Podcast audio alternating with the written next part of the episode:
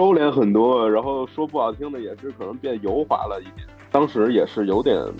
病急乱投医的感觉，不断的去想我们还能往哪个方向去转型，去做一个让这些人认可的一个项目出来。创业嘛，其实最怕的就是你一直在做事儿，但是看不到任何结果，焦虑肯定焦虑啊！现在哪有不焦虑的创始人？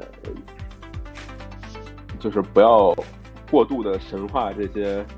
投资人吧，他说的也不一定全对，可能他不看好你，但是你是对的，并不会说是你是个 NFT，所以你 IP 就有价值，其实不会是这样的。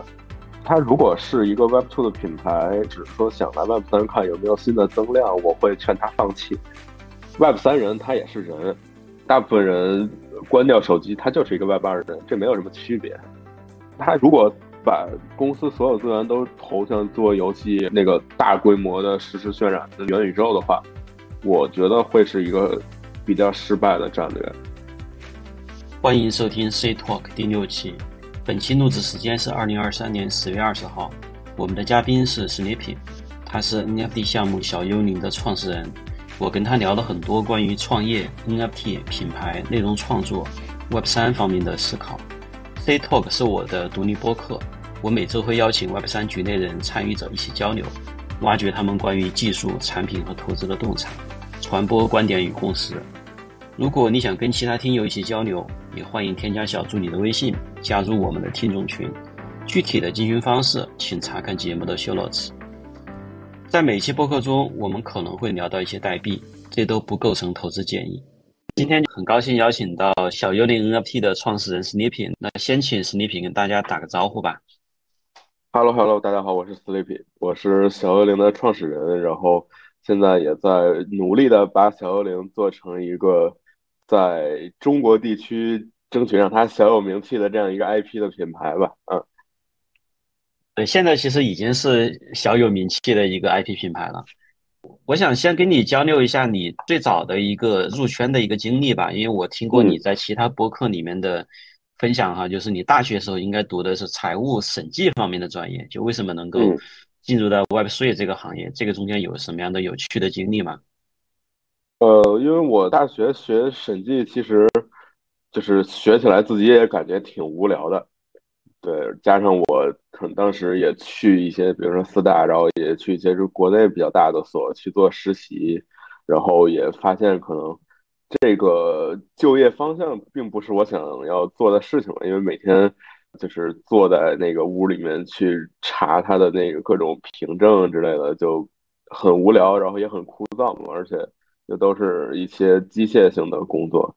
对，但是正好挺巧的，就是我们审计老师，呃，他在上课的时候给我们讲到了一些区块链的知识。对，因为当时像德勤已经开始用区块链技术来帮助他的。审计师在工作的时候去节节省一些工作量吧，对，所以所以当时我们老师也是把这个区块链呀，然后什么是去中心化呀这些给我们就是大概讲了一下，对，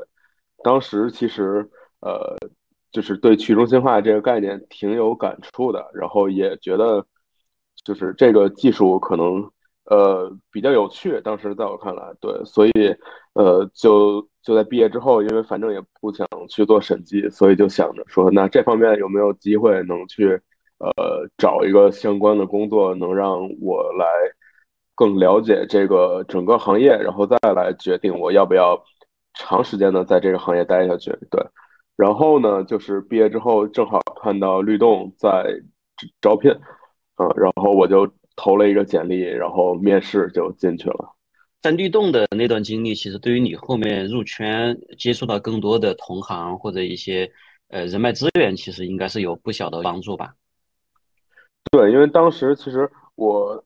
也不会去买各种币，然后也没有没有什么交易嘛，然后就只是说。对这个大的概念比较感兴趣，然后又了解到可能律动当时也算在国内，就就当时二零年的时候就已经是应该国内前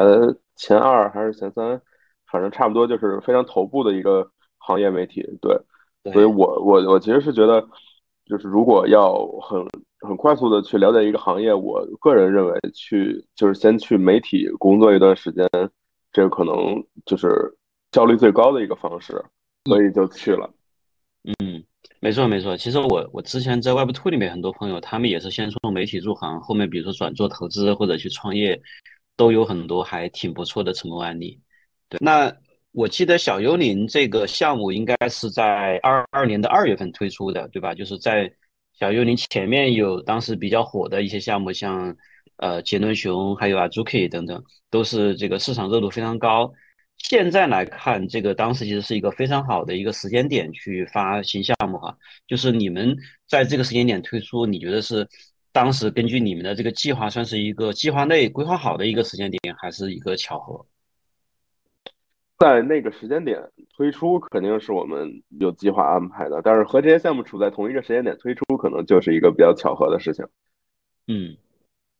对，因为我们我们做这个项目肯定没有说是我今天看到什么冷兔什么的市场反馈特好，那我第二天我都要也发一个打着什么华人团队项目的这个旗号去发发行一个蹭热度。我觉得肯定做项目不能这么做，而且。本身你也需要什么运营啊、筹备啊，甚至什么画图啊，什么就是之类的时间。对，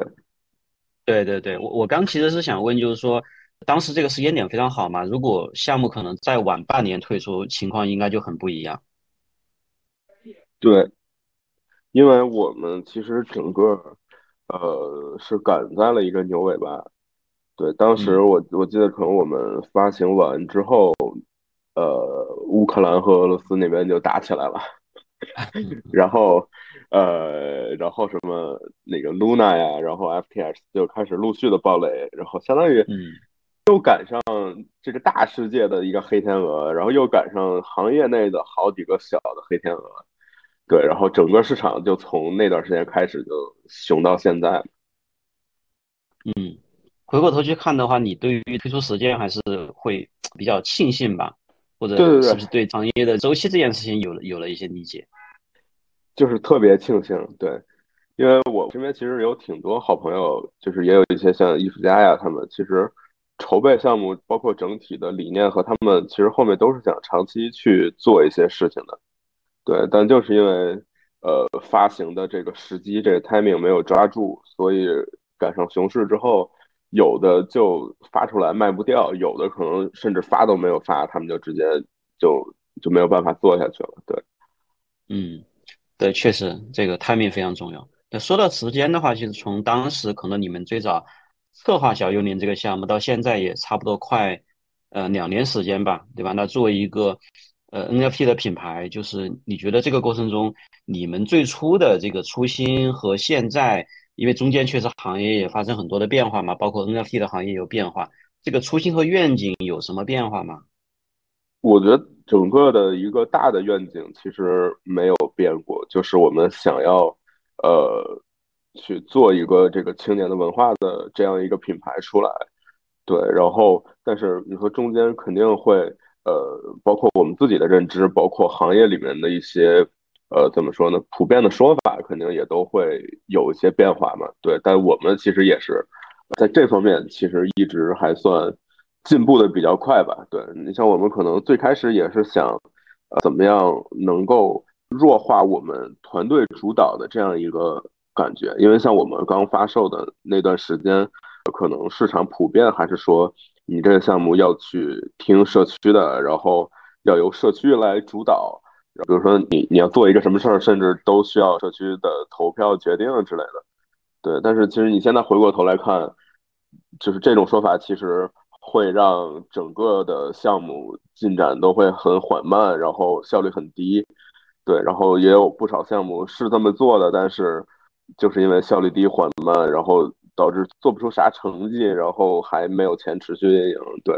反正我们在这一块也是。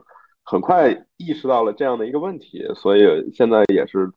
相当于是我们团队自己来主导整个小幽灵后面的发展路线，然后把一些我们认为能够交给社区来让大家一起共创的部分拿出来，而不是说让整个项目由一个庞大的社区来主导。对，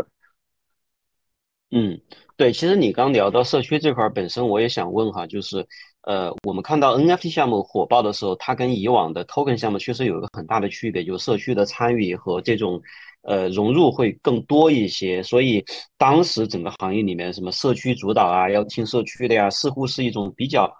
政治正确的一种声音，对吧？嗯，对你刚刚也讲到说，你们其实很快做了调整，让整个这个项目让还是让你们团队去主导的更多一些。但是那反过来讲，我想问的是说，在这一路发展过程中，你觉得社区对你们最大的这个帮助是什么？有哪些比较好的一些体现吗？因为我们团队其实大部分都是在 Web Two 没有一些行业经验，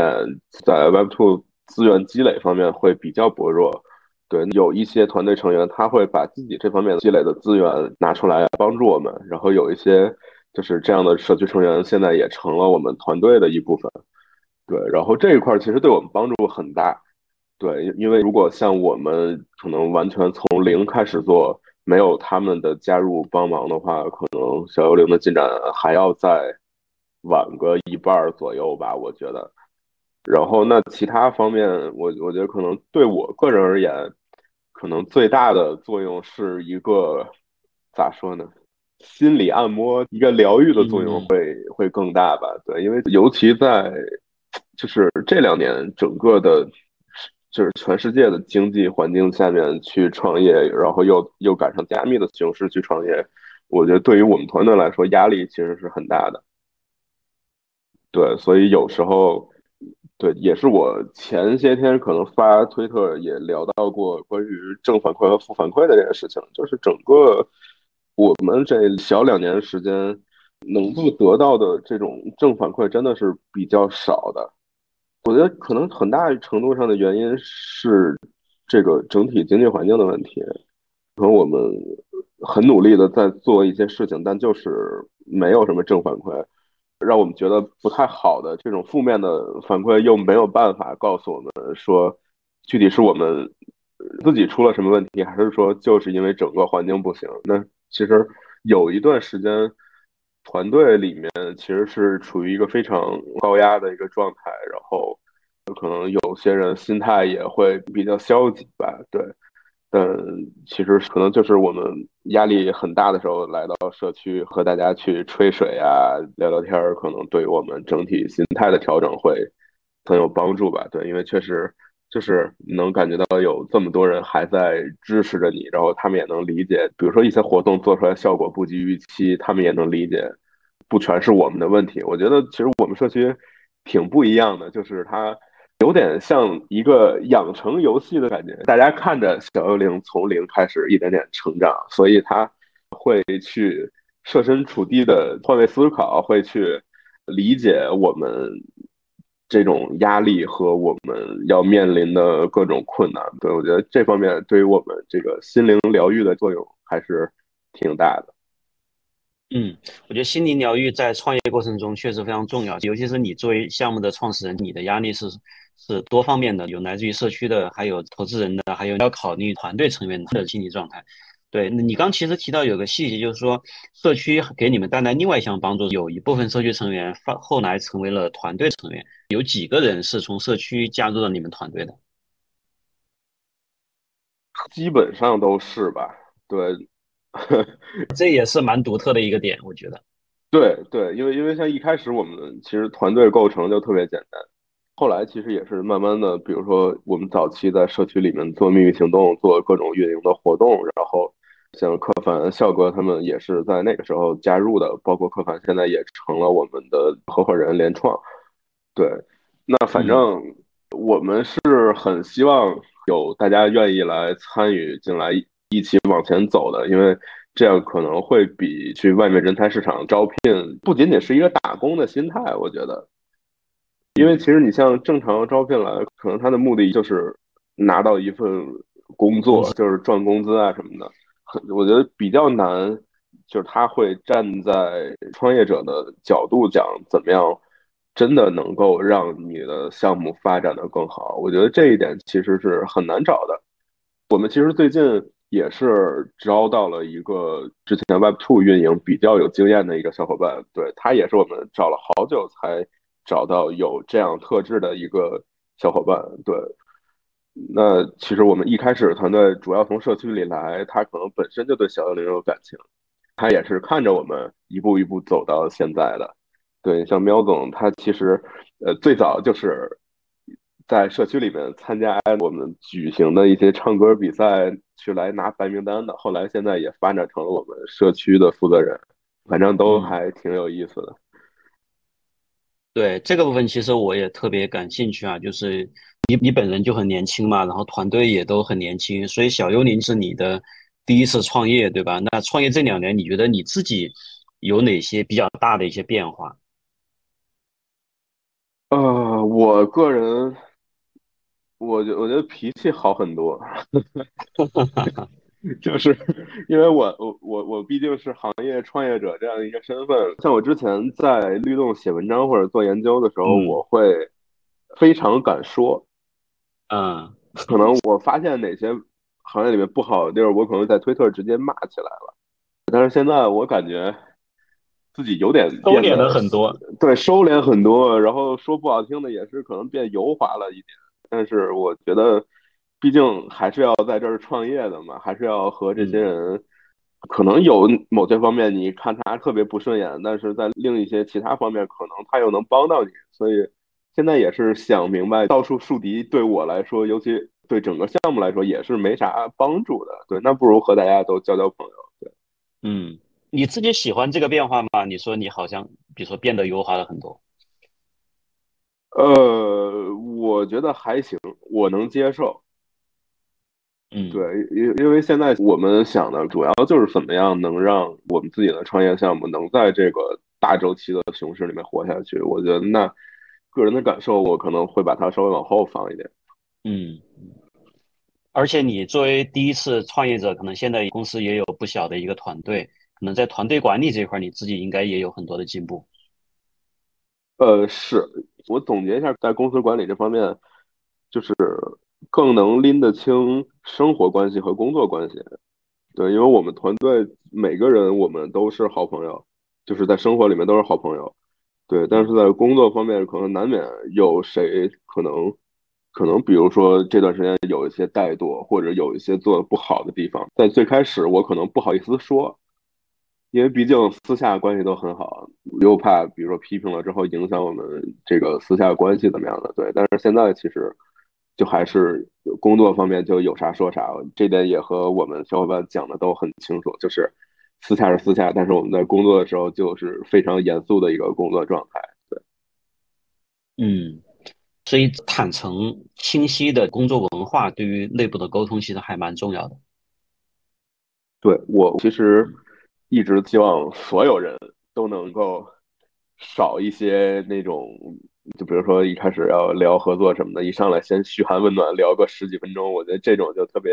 没意义嘛。我觉得我其实特别推崇这种打直球的交流方式。嗯，简单直接，坦诚清晰。是，该油滑的地方还是得油一点，然后该直接的地方就得特别直接，这样效率还能提高一些。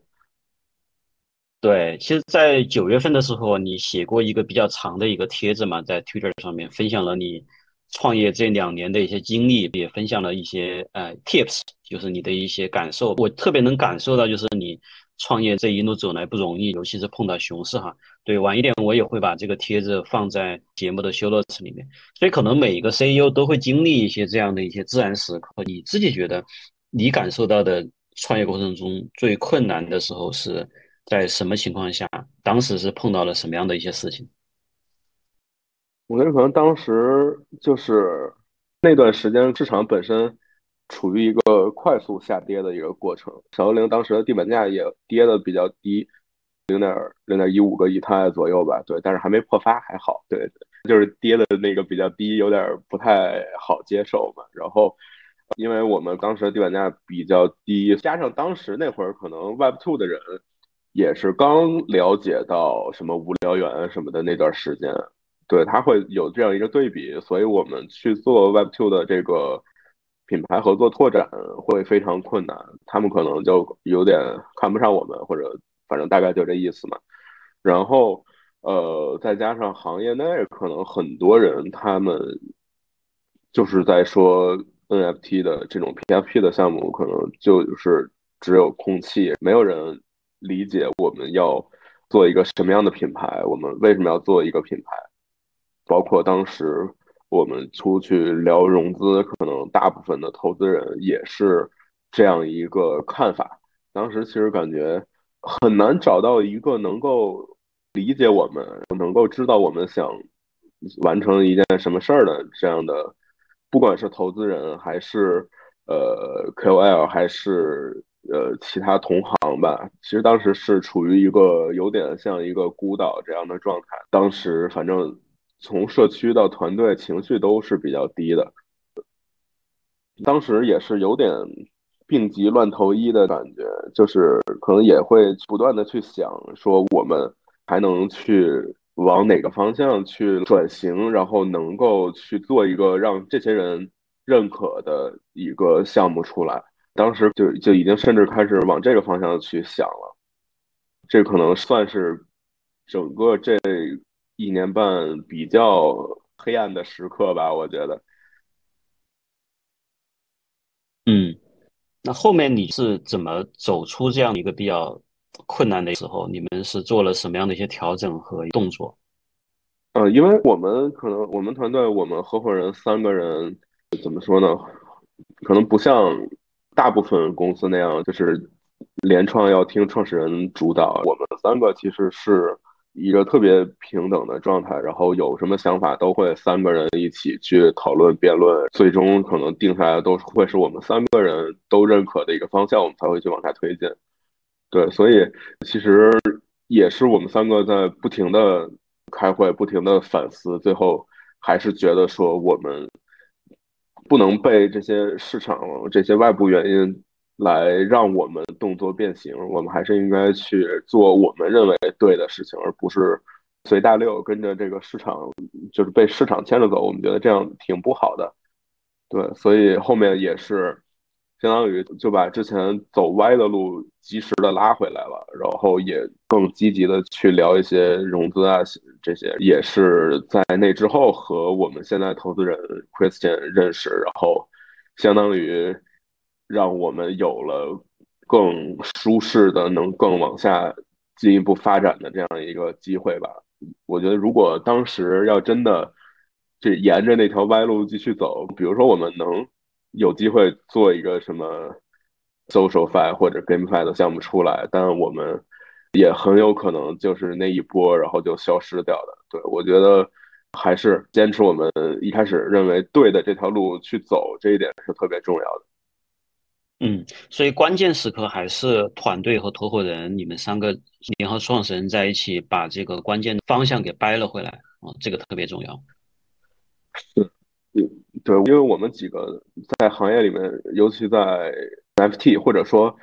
再往大了说，就是 Web 三这个词儿出来之后，我们可能待的时间在整个行业里面都算比较长的，就是我们可能在呃所谓币圈或者纯。纯 crypto 的这一块经验并不多，但是在 NFT 包括 Web 三文化相关的这一块，我们相当于是从它刚诞生的时候一直跟着它走的，所以我们还是会对我们自己的认知判断比较有信心。所以我觉得这种信心也是当时能够让我们把这个路拉回来一个很重要的原因。嗯。对，其实你刚刚讲的这个认知的更新特别重要哈，但是行业本身过去这两年的技术啊概念其实也发展都很快，也有一些变化。所以关于品牌和 Web Three 这个事情，有什么是你们现在的认知可能跟创业初期或者创业前的一些认知是不一样的地方，有吗？嗯，从我们自己的体感上面来说，可能变得不多。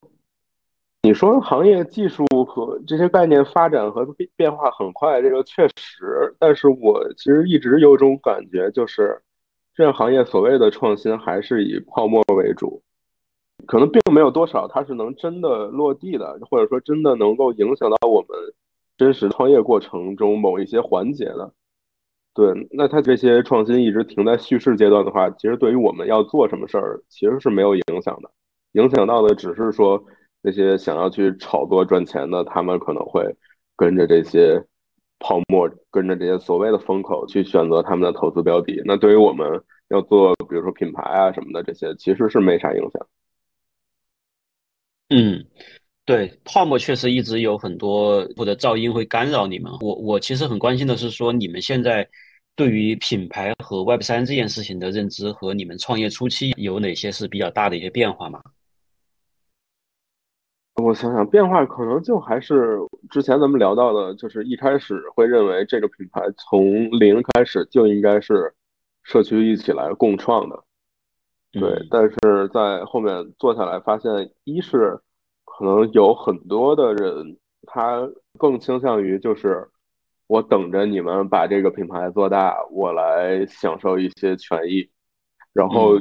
可能只有少部分人，他可能会愿意投入一些精力或者说自己的资源在里面，所以整体还是要由我们自己来主导，按照我们自己的一个预想去做这个品牌。对，然后也发现，我觉得可以说是包容吧。社区其实他们接受度还是比较广的。你的品牌故事，包括你的设计风格这些，社区会有一些他们的想法。他在一个大的基础上，他会去包容你。他可能不会说给你提供一个窄的方向，然后就要求你必须按照那个方向去走，而是说。看到你做了一个这个之后，他觉得 OK 挺好的，然后他也会继续支持。这个其实和我们一开始的想法会有一些出入，对。但是我觉得也是个好事儿吧，就是按照这个方向去走的话，确实能让整个的效率提高，就真的能有一些肉眼能看到的结果出来。创业嘛，其实最怕的就是你一直在做事儿，但是你看不到任何结果。嗯，有结果阶，哪怕是阶段性的结果和正反馈特别重要。是，嗯，对我这段时间也看到小幽灵跟国内的很多品牌有特别多的合作，包括一些 Web Two 的品牌，所以这种合作是现在小幽灵的主要商业模式嘛？或者说你们现在主要商业模式有哪些？商业模式其实是挺简单的，一个是我们自己会出一些衍生品来，to C 的话就是卖货去赚钱，然后可能之后办一些活动呢，比如说线下门票啊什么的这些，to C 的收入，然后 to B 的话就是 IP 授权啊、品牌联名啊，包括去给他们策划活动之类的这些，其实就是很传统，然后也简单易懂的商业模式吧。对我们其实。也不太爱吹泡泡，对，嗯，其实商业模式简单的很多时候就是最好的。那我比较关心的是刚讲的这些权益或者这些收入，它可能会跟 NFT 的 holder 会有一些绑定吗？或者有一些相关性吗？首先说权益，你也能看到我们所有线下的各种活动都会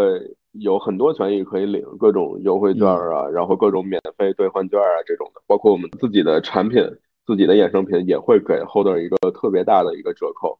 因为毕竟要生产实体，它一定是会有成本，所以我们没有办法免费送给 holder。那我们能做的可能就是给他们一个最大的折扣。那收入这方面，我觉得在我们能够持续运作之后，我们有利润的时候，我们其实是非常希望能够把我们的利润和 NFT 的 holders 去。做一些挂钩的，对，但是具体的想法可能还要考虑到法律的一些限制或者一些呃要求。对你像直接分润的话，可能现在就是违法的。那之后可能比如说是利润做回购也好，或者什么其他方式，我是希望能够就是把我们。本身自己品牌的这个发展带来的收益，能够分享给最早就一直在支持我们的这些社区成员。嗯，特别理解这一块，整个 NFT 行业都还在做一些探索。你们从理念上和行动上，其实已经走在了整个行业比较前面啊，也很期待后面有更多可落地的一些经验可以分享。我觉得现在就是可能行业里面所有 NFT 项目都都没有啥。能给 holders 去分的这些收入，对，所以现在可能大家也还没有对怎么怎么做利润共享有一些实践或者探讨，因为就是嗯还没有钱能够共享的，可能随着比如说企鹅，或者说比如说我们之后，如果这条路径能够顺利的跑起来，我觉得后面大家会开始对这方面有一些讨论。嗯，上次我们见面的时候聊的，就是你们接下来可能会在内容方面加大投入，这一块大概是一个什么样的一个思路？能不能跟我们剧透一下？其实我一直觉得咱们这个行业是特别缺内容的，像这个各种 fi 各种炒作，可能本身就已经提供了一个能让这个项目本身某些方面快速增长的一个机会，所以大家可能一是懒得做内容，二可能是对做内容有一种恐惧，就是他不知道自己能做哪些内容。所以这导致我的整个行业都是缺少内容的一个状态，这个可能从很大程度上讲也是对于 mass adoption 的一个阻碍。举个例子，就是我可能为了某一款游戏，我我去注册它这个游戏公司的账号，我再去登录，再去花钱买这个游戏，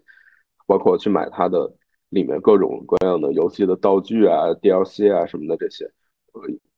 原因很简单，就是我会我我喜欢它的内容，它的内容足够精彩，所以我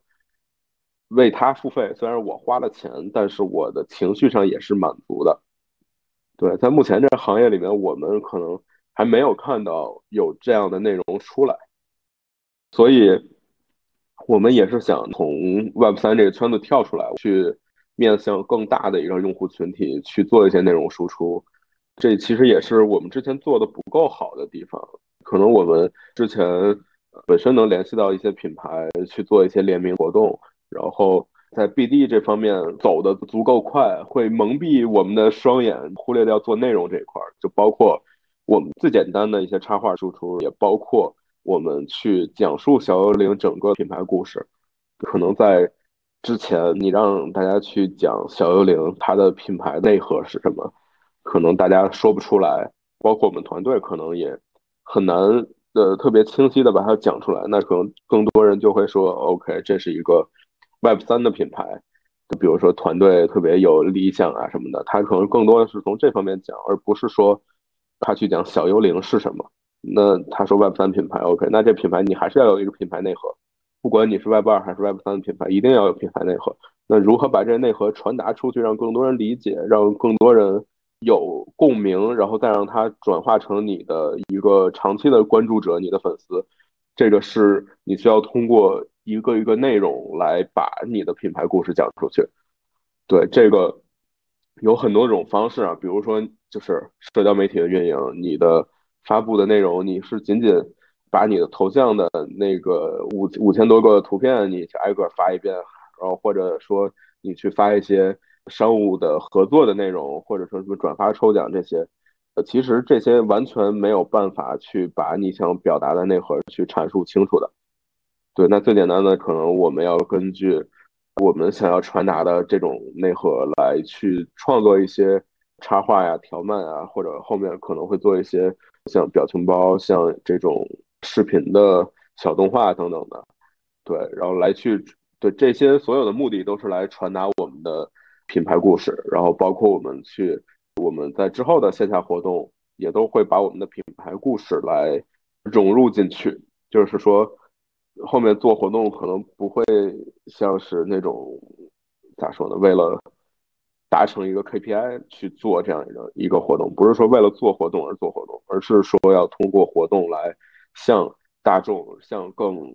更更广的一个人群去传达一些。理念去来吸纳这种有有共鸣的这些人成为我们的粉丝，然后让我们整个的粉丝群体不断的扩大。对，这是我们后面要做的。嗯，你刚讲的非常好，内容有很多的效用或者是作用，比如说它可以服务于你的品牌，可以服务于你的增长，甚至内容做得好的情况下，本身也能带来一些商业化的机会。在你现在来看的话，你觉得内容？对你的核心作用是哪一个？目前还是增长。对，就是我们现在其实是需要把最最大的那一个沙漏里面的沙子变得足够多，然后让它慢慢的往下漏。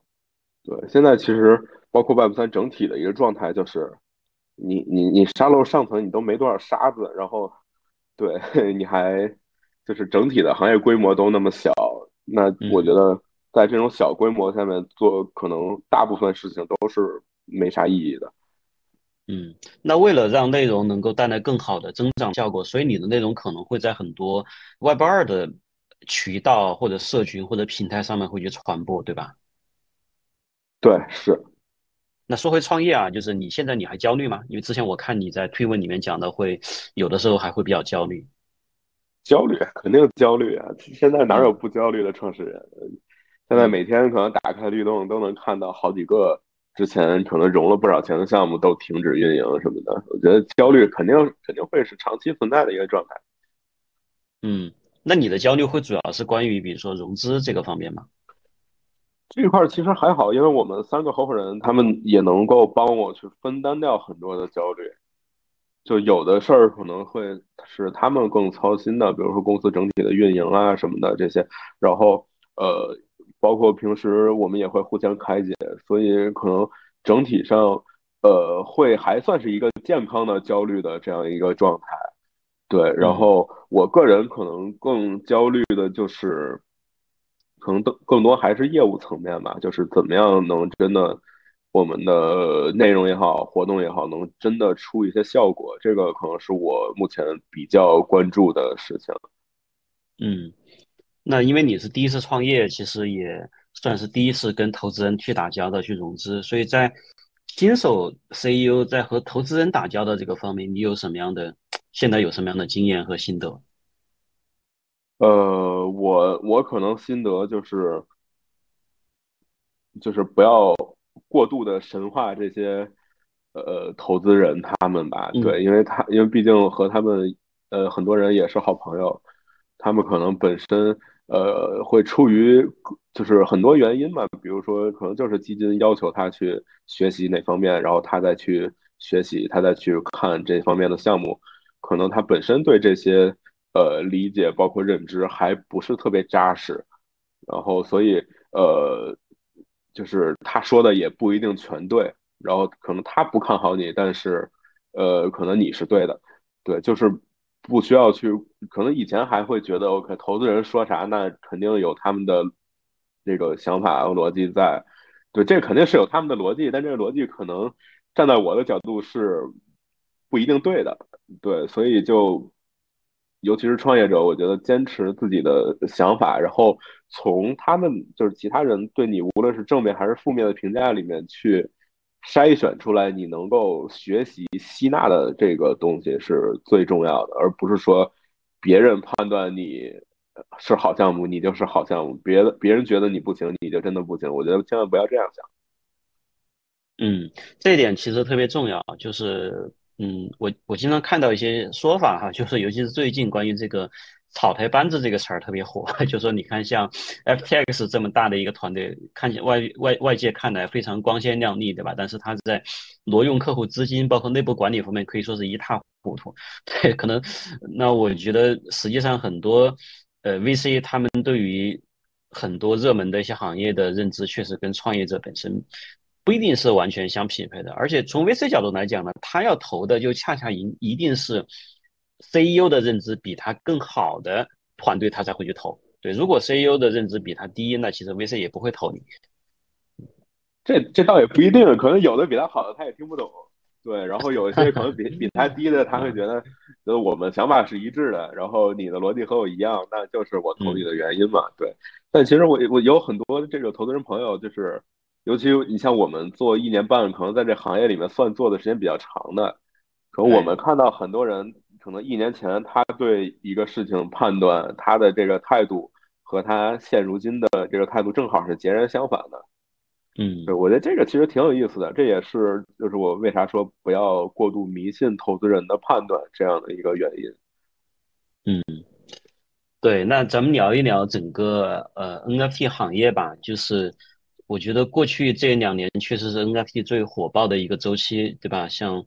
B I C 啊，Azuki 啊，他们都是 Web3 原生的一些品牌。那当时最火爆的时候呢，也有很多 Web2 的品牌要进入 Web3 来来发展，那他们的第一站往往都会选择 NFT，对吧？在高潮的时候，大家都认为说 NFT 是进入 Web3 和元宇宙的一个入口。其实这个方面，我们也能看到很多行业的一些案例，像海外的品牌，像比较头部的一些，像这个星巴克啊、阿迪达斯啊、耐克啊，还有很多很多，这个名单非常长，都在发行和尝试他们的 NFT。这些大品牌的 NFT 今天都怎么样了？你有一些？最新的一些关注嘛，可以简单跟我们分享一下。这块我其实有段时间没有关注他们了，对。不过我可能印象最深的还是阿迪达斯他的那个、那个、那个 NFT 的项目，就是他和什么 G Money 他们一块出的那个，嗯，那个虚拟的衣服的那个项目吧。对，因为因为当时挺好，我我我一直很喜欢他们，然后其中一个原因就是他当时能领一个实体帽衫的那个时候。就是对，就是你又能免费的领一个这个帽衫，然后你领完之后，你还能把你的卡卖掉，就相当于是白嫖。对，当时其实还挺爽的。对，然后其实我我觉得像星巴克，呃，从我可能从就是一些呃其他人的这个文章或者推文里面了解到的，因为因为它只是在海外地区能有这个嘛，那我实际上是没有体验到。其实我觉得星巴克的那个。模式挺好的，对我说的好，其实是站在星巴克自己品牌的这个角度来看，确实给他的这个会员能提供很多，呃，更能增加粘性，同时也能给品牌本身创造一些呃收入机会的这些模式，我觉得挺好的。对，但是可能呃，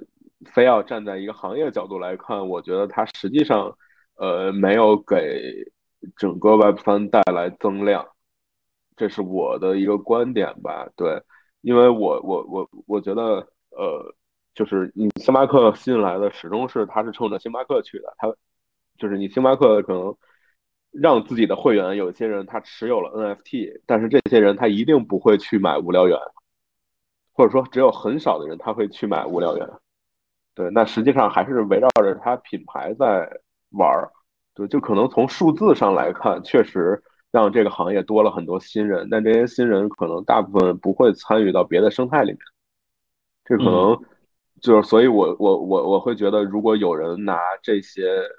呃，比如说星巴克在做的这个事儿来去说他推动了 mass adoption，我我会可能觉得这个人没有深入的研究这个，或者说他缺一些自己的思考。嗯，对，其实刚说到衣服，我我也有一件啊，Zuki 当时给他的 Holder 发的那个衣服，而且是可以两面穿的，我还蛮喜欢，就还还挺好的。对，啊，Zuki 的衣服确确实设计还挺好看的，然后嗯，对，但是好像也挺贵的吧？我反正没有啊，Zuki，我我一直也没怎么参与他们的那个生态。对他那衣服还蛮好的，马上这个秋冬了，我就可以穿上了。对你刚刚说到星巴克的 NFT 项目，就是我感觉好像确实很久，已经很久没有听到这个项目的一些进展或者新闻了。对，但是我觉得星巴克的这个 NFT 计划代表了一类一一个类型，就是说是呃会员卡或者权益卡的 NFT，这个可能会是未来行业里面的一个，就是一个比较好的一个方向嘛。嗯，咋说呢？我觉得权益卡 NFT 它核心一定是权益，就是你能提供哪些权益出来，这个会会会决定你这个卡到底有没有价值。其实可能呃，这种权益卡现实里面很常见嘛，什么八八 VIP 淘宝的那个，甚至包括很多呃，比如说某银行和一些比如说腾讯合作出的联名的卡，它也会送你很多的权益。对，我觉得可能本身它并不是一个很新鲜的东西了。对，然后其实我最近也在思考，说这些权益把它做成 NFT 到底是不是一件好事儿？就是说品，就是你站在呃品牌方的角度来看，这些能被交易的权益对他来说，到底是不是他想要的？我其实现在还没有想清楚这个问题。可能我现在得到的一个观点就是说，呃，你像品牌，它其实呃。他往外发优惠券，那可能站在我们角度来看，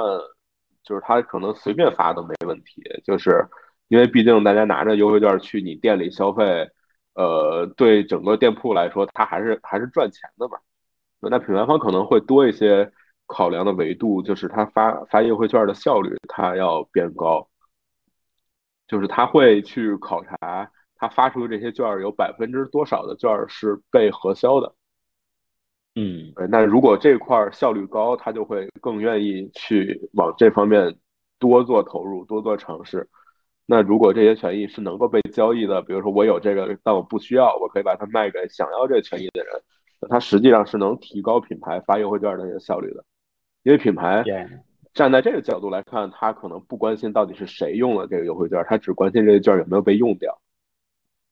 对，但是但是可能我我我还在想，会不会有一些品牌，他可能更关注的就是说，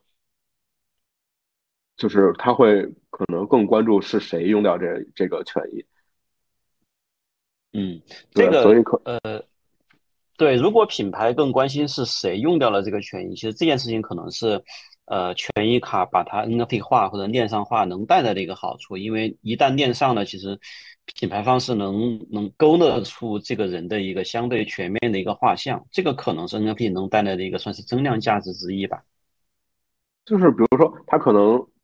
品牌方可能就想要就想让我用，但是我把它卖掉，卖给一个可能不符合品牌画像的这样一个人。嗯，我我觉得会不会有这种情况？反正我也还没有想的特别清楚吧。对，嗯，对这块，我觉得我们都可以一起。再关注关注，看看星巴克接下来的这个进展。嗯，对对，说到品牌，我也看到你们过去这段时间其实跟很多传统的 IP 在品牌层面有些合作。那传统 IP 今天他们怎么看 NFT？他们在跟你们合作过程中，他们会最在意什么东西？我们沟通下来，可能只有特别特别少的品牌方会对 NFT 感兴趣。对，因为就还是可能咱们之前也也聊过，说 NFT 它其实只是一个技术嘛，对，它并不会说是因为你这个 IP 你是个 NFT，所以你 IP 就有价值，其实不会是这样的。对，可能更多合作原因，更主要的还是他们会喜欢小幽灵整个的 IP 的这个形象，包括我们的延展性，包括我们的设计能力。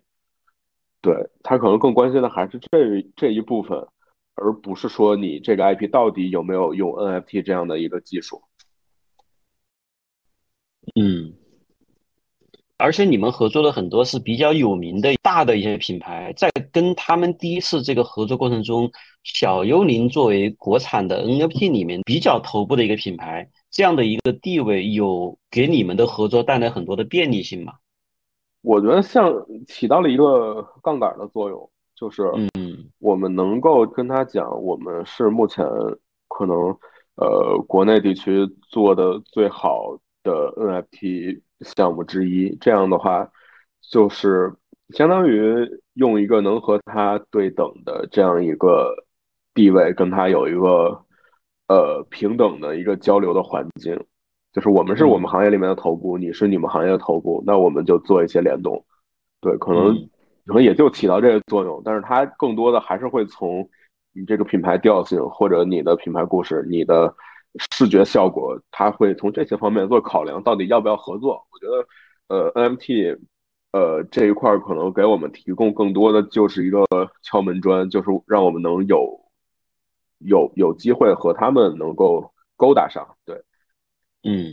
但我觉得这个敲门砖其实还挺重要的。如果假设。小幽灵不是一个 NFT 的头部品牌，你是一个呃纯粹 Web2 的一个品牌，那其实这个合作可能一开始就会变得更困难。呃，是，如果没有 NFT 这一层的话，那就和可能嗯目前可能小红书上很多的这些 IP 区别不大。那他去对你考量的因素，可能就不会管你在嗯这个 Web3 行业里面你的一个一个地位，因为就是。对于 Web Two 的这种从 Web Two 起家的 IP 来说，可能去考量他们更多的，也就是他们社交媒体的粉丝量、他们的呃小红书笔记的阅读量等等这些因素。那其实这个又会是一个非常漫长的过程。对，没错。所以说你们在 NFT 里面做到相对头部，这个里面给小幽灵这个品牌所带来的溢价的这个部分，实际上是不能忽视的，实际上是很有价值的。嗯，那今天。如果有一个 Web Two 的品牌的创始人或者说另外一个人他也想通过 NFT 来切入到 Web 三这个行业，你会给他一些怎么样的整体的一些建议？他如果是一个 Web Two 的品牌，他如果只是说想来 Web 三看有没有新的增量，我会劝他放弃。嗯，对，就可能现在在我的视角下看来，呃，Web 三最大的帮助就是，呃，冷启动这个阶段，它能快速的帮你去度过这个阶段。对，那如果你是已经已经启动好，然后本身有一定的基础了，然后你只是想要再找新的增量，那我觉得可能 Web 三没有什么新的增量能够给到你。嗯，实际上 Web 三是一个更小的一个人群和市场，就是。Web 三人他也是人，大部分人关掉手机，他就是一个 Web 二人，这没有什么区别。那可能更多人一看，尤尤其在 Web 三这个环境里面，他在这个环境下可能就更不想要去消费，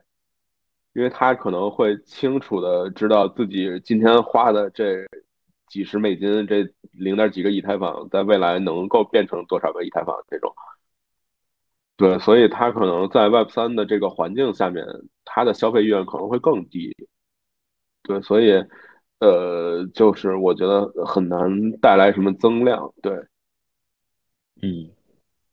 那如果是一个呃纯粹的新人呢，就他没有 Web Two 品牌，他就想在 Web 3里面，在这个行情下通过 NFT 去切入去做一个新的品牌，在这个行情下。对，还是算了，因为因为我挺多的好朋友也是在这个行情下就做不起来。他可能本身自己也投了很多钱进来，然后自己本身也有一些品牌资源，但它就是行情的这个原因。因为这个行业就是你一旦用 NFT 来启动，实际上是呃在一开始就把你这个 IP 给它市场化，然后让市场给它定价。对，那如果一开始，比如说你没有没有 mint 完，或者一上来就归零破发这种，实际上，呃，你你后面再想让市场来认可你的价值，实际上就是一个特别特别难的事情。所以在这个环境下，其实还不如你踏踏实实的在 Web Two 去先从内容做好，呃，就是去去一点点的把这个基础先来打一打。嗯，换言之，就是在嗯。至少在目前这个情况下，通过 NFT 去切入做一个新的品牌，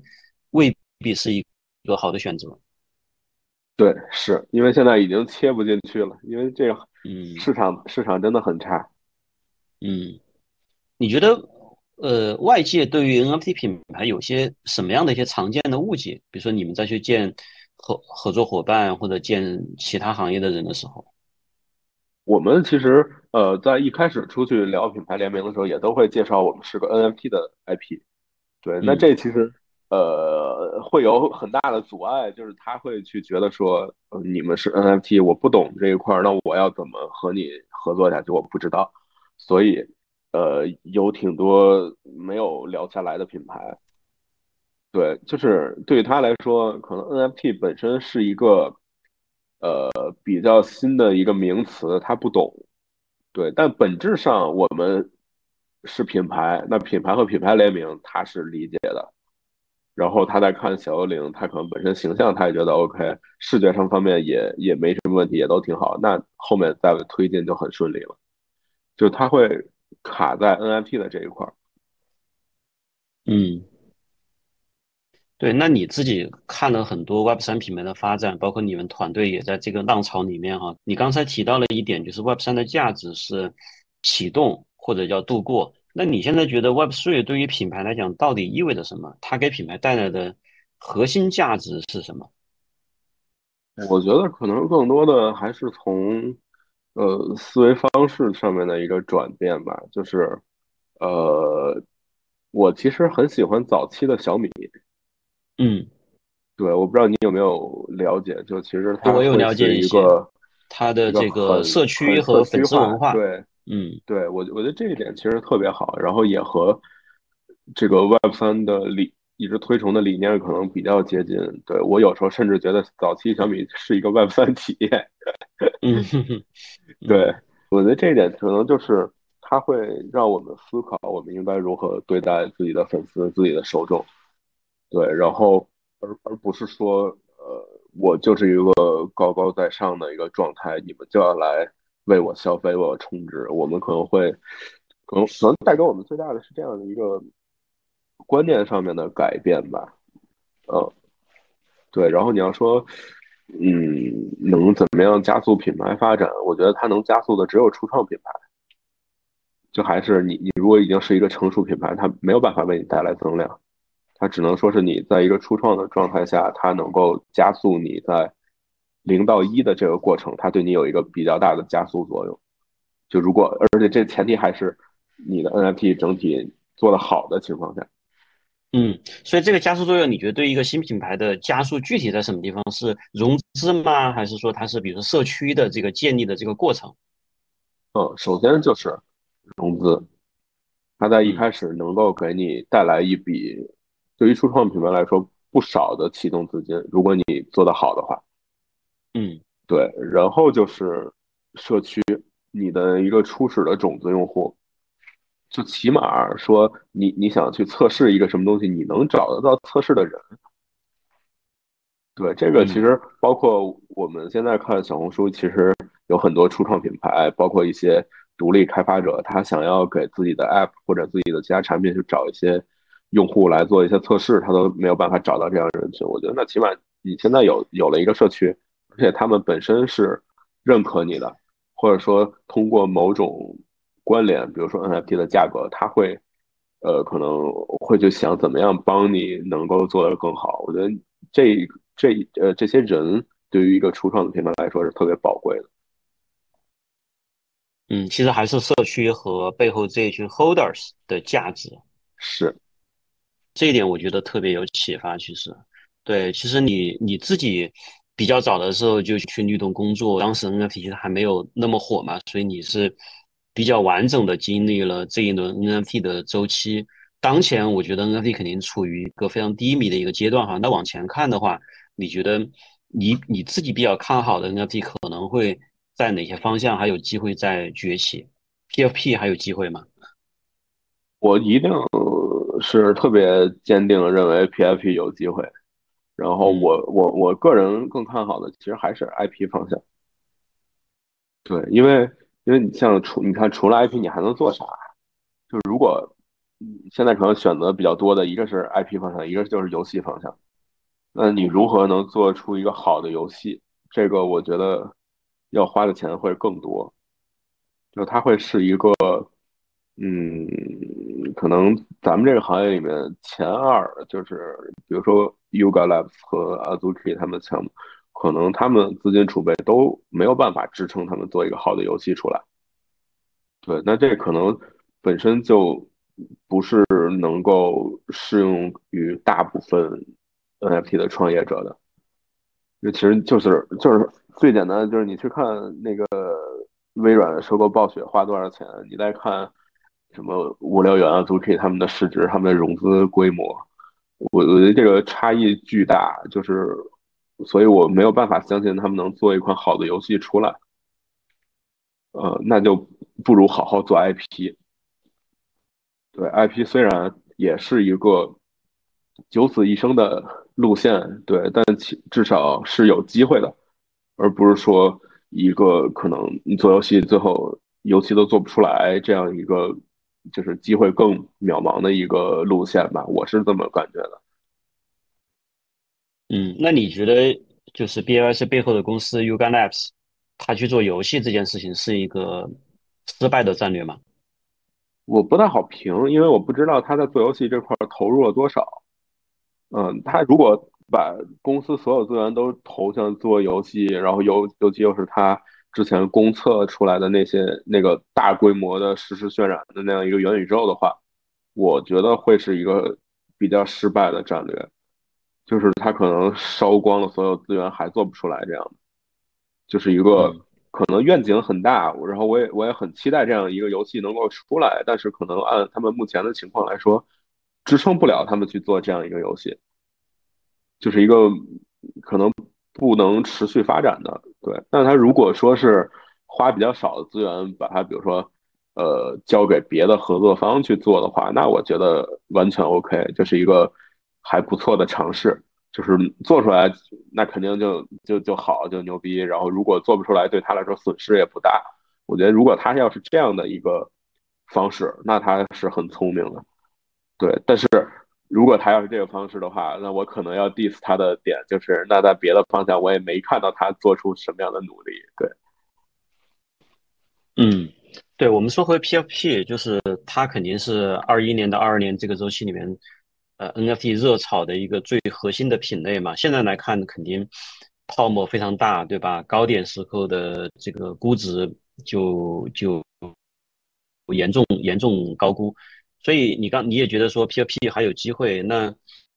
你觉得什么样的 P P F P 未来可能会有价值，依然有这个购买或者投资价值？哎，我其实一直都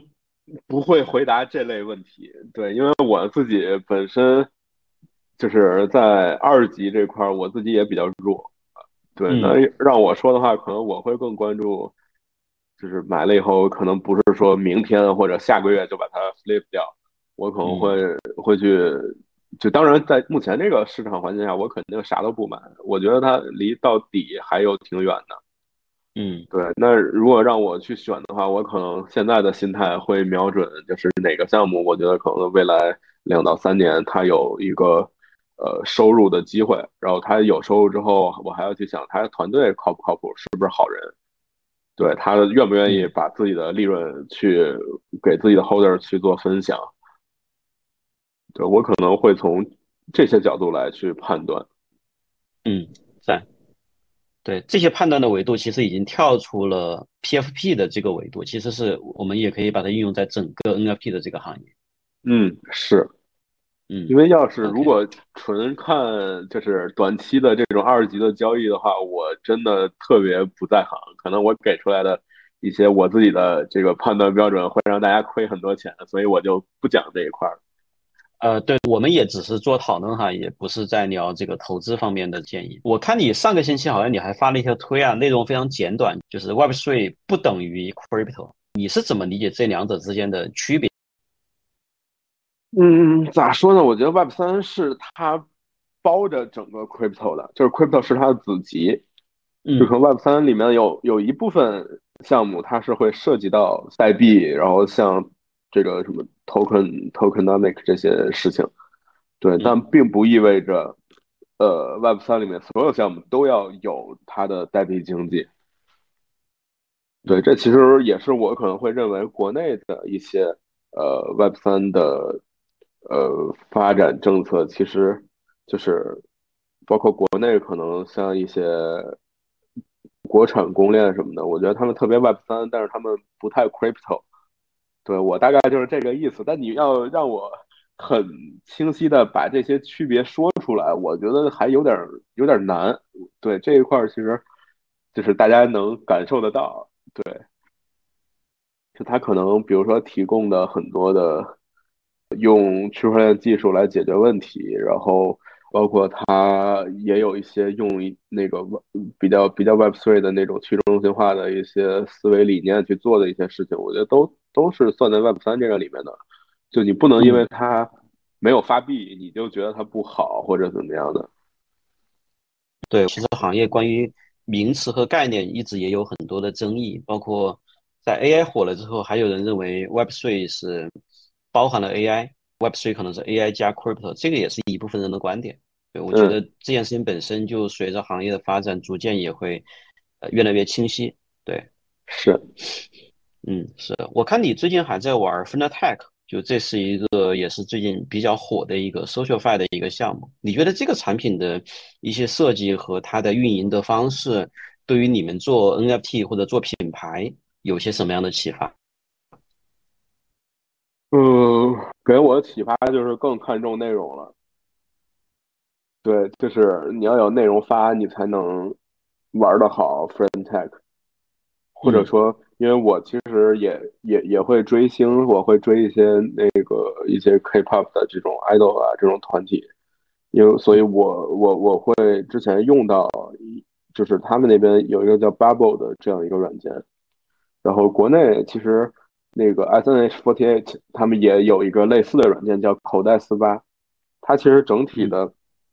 整体的产品功能和 Front Edge 差不多，对，差不多，但他就是因为本身里面是女团，然后一些呃，他们会发一些自己的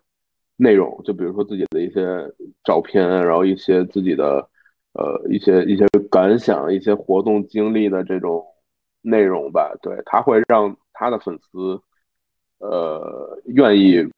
就是为他们付费，然后而且本身也不贵，可能一个月一一个月几美金吧。对，就是它的内容是。呃，对于粉丝而言是优质的，能够满足粉丝的情绪价值的，所以这个付费的意愿会更强。但是套到 Front-End 上面，同样的产品形态，呃，可能大家更多关注的就是，呃，这个人能不能让我赚钱？就是我买他的，我我买他的 Key 能能不能后面用更高的价格卖掉？或者说他在里面分享的，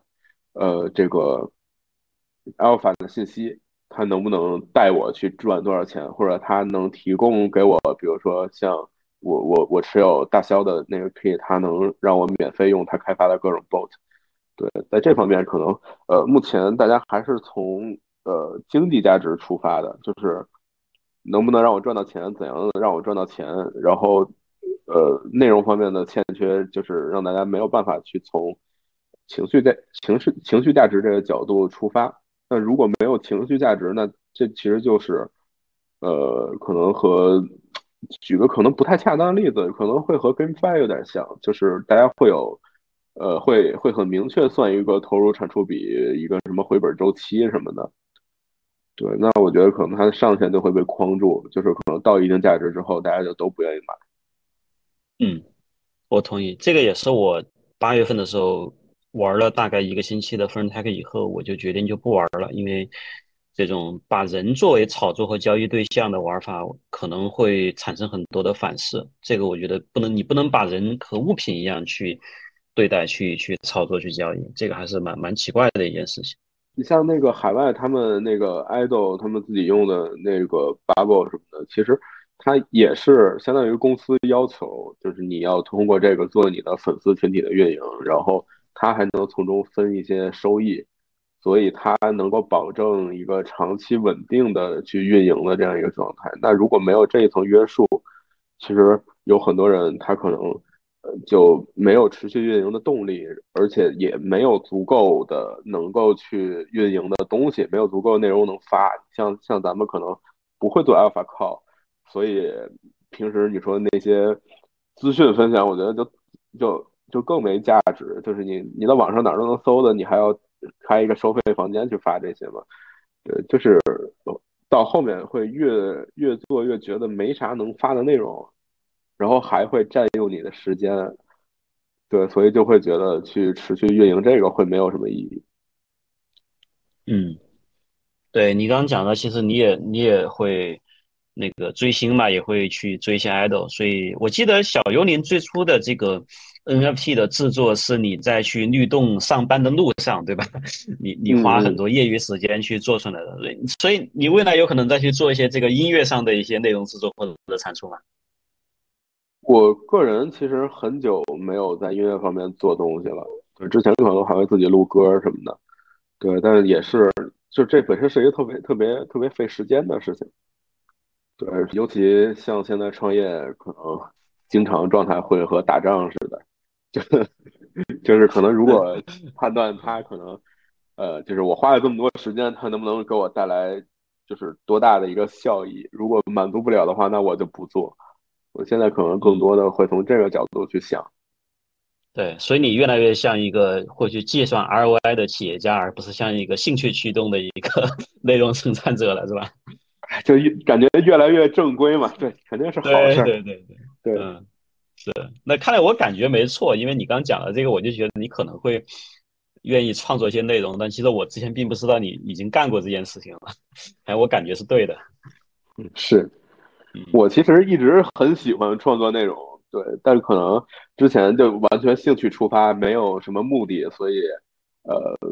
再加上现在这个互联网这个分发的各种机制，可能你没有什么目的的，反而它就是没有什么流量池会给你推什么的。对对对，啊，OK，那我们聊的差不多了，就是那在最后你还有什么想分享的吗？或者是对于我们前面聊的任何内容的补充都可以。我觉得前面聊的挺细、挺多的了。对我，我最后补充就是，我希望，呃，尤其咱们在大陆地区的创业者能够更加抱团，然后大家一一起去，呃，把力量能拧成一股绳，去让我们这个在这个寒冬里面能够，呃，都一起活下去，就是抱团取暖吧。对，所以大家如果。有想要一起做一做合作啊什么的，大家可以来随时找我。对，就这样。嗯，OK，那各位如果有听到这个部分的，也欢迎去找史尼皮交流，包括各种各种各样不限形式的合作都可以。嗯嗯